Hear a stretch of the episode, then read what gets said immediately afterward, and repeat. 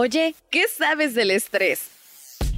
Esto es Curiosísimo, el podcast con Carla Mancilla. En Curiosísimo el podcast todo nos interesa, así que aquí te va esta información. Espero que estés súper bien y es un gusto volver a estar contigo. Eh, hoy hablamos justo de este sentimiento de tensión física o emocional que conocemos como estrés.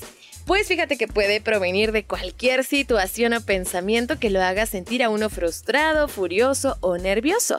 El estrés es la reacción de un cuerpo a un desafío o a alguna demanda. En pequeños episodios el estrés puede ser positivo, como cuando te ayuda a evitar un peligro o cumplir con una fecha límite. Pero cuando el estrés dura mucho tiempo puede dañar tu salud. Así que aquí te van unas cosas que tienes que considerar. El estrés es un sentimiento normal. Hay dos tipos principales de estrés. Primero hablemos del estrés agudo. Es este estrés a corto plazo que desaparece rápidamente, pero que se puede sentir cuando se presionan los frenos, cuando hay una pelea con alguna persona o cuando se esquiva alguna tarea pendiente. Esto te ayuda a controlar las situaciones peligrosas y también ocurre cuando existe algo nuevo o emocionante y bueno, todas las personas sienten estrés agudo en algún momento de su vida o cualquier situación. Está el otro tipo de estrés que es el estrés crónico. Este tipo de estrés dura por un periodo de tiempo prolongado. Y es que, por ejemplo, si tienes un problema de dinero, eh, puedes sentir este tipo de estrés crónico. O si tienes también un matrimonio infeliz o problemas en el trabajo. Cualquier tipo de estrés que continúa por semanas o meses en automático se vuelve crónico. Y bueno, cualquier persona puede acostumbrarse al estrés crónico sin darte cuenta que es un problema. Y oye, si no encuentras la manera de controlar el estrés, te puede causar un problema en tu salud. El cuerpo reacciona ante el estrés al liberar hormonas.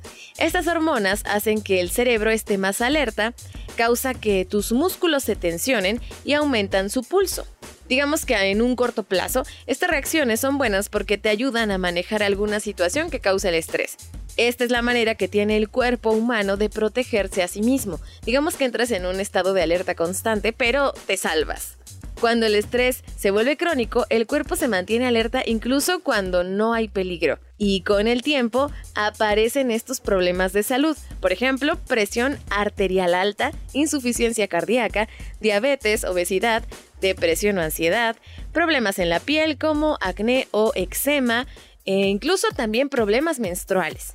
Si tú ya tienes una condición de este tipo, es importante acudir al médico. Bueno, existen otros signos de demasiado, demasiado estrés. Por ejemplo, diarrea o estreñimiento, mala memoria, dolores y achaques frecuentes, dolores de cabeza, falta de energía o concentración, problemas sexuales, eh, digamos que tener el cuello o la mandíbula rígidos, muchísimo cansancio, problemas para dormir o dormir demasiado, algún tipo de malestar de estómago y ya para ser un tanto extremos, el uso necesario de alcohol o drogas para relajarse o incluso el perder o aumentar de peso porque las hormonas están vueltas locas. ¿Qué situaciones te pueden llevar a estos extremos de estrés? Desde el planear tu boda o divorciarte, empezar un nuevo empleo, la muerte de algún familiar muy cercano, un despido, una jubilación, tener un bebé, problemas de dinero, una mudanza, una enfermedad muy grave, problemas en el trabajo, problemas en la casa. Normalmente, eh, si es prolongado, te digo, tiene consecuencias en tu salud directamente. Pero digamos que el estrés te prepara para cuando estás cerrando y abriendo un ciclo en tu vida.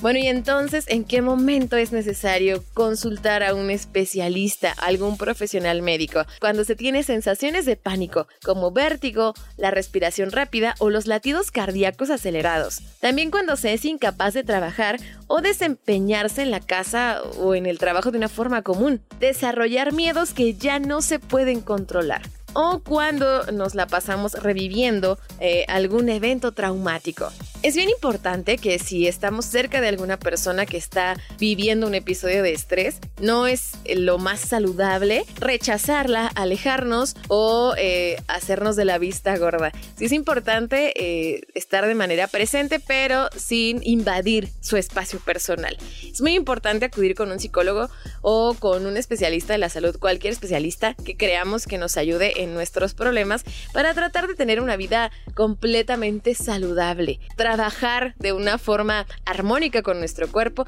desde meditación, hacer ejercicio, comer bien. Estas cosas van a ayudar a reducir nuestros niveles de cortisol y sobre todo van a ayudar a eliminar este estrés de nuestra vida. Oye, ¿sabías estas cosas del estrés? Si hay algo que me faltó, por favor compártemelo en mi Twitter. Me encuentras como arroba carla-mancilla, carla con K y doble A al final.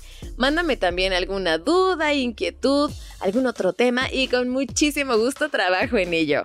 Muchísimas gracias por prestarme tus oídos en otro episodio de Curiosísimo el podcast. Aquí todo nos interesa. Yo soy Carla Mancilla. Cuídate, un beso. Adiós.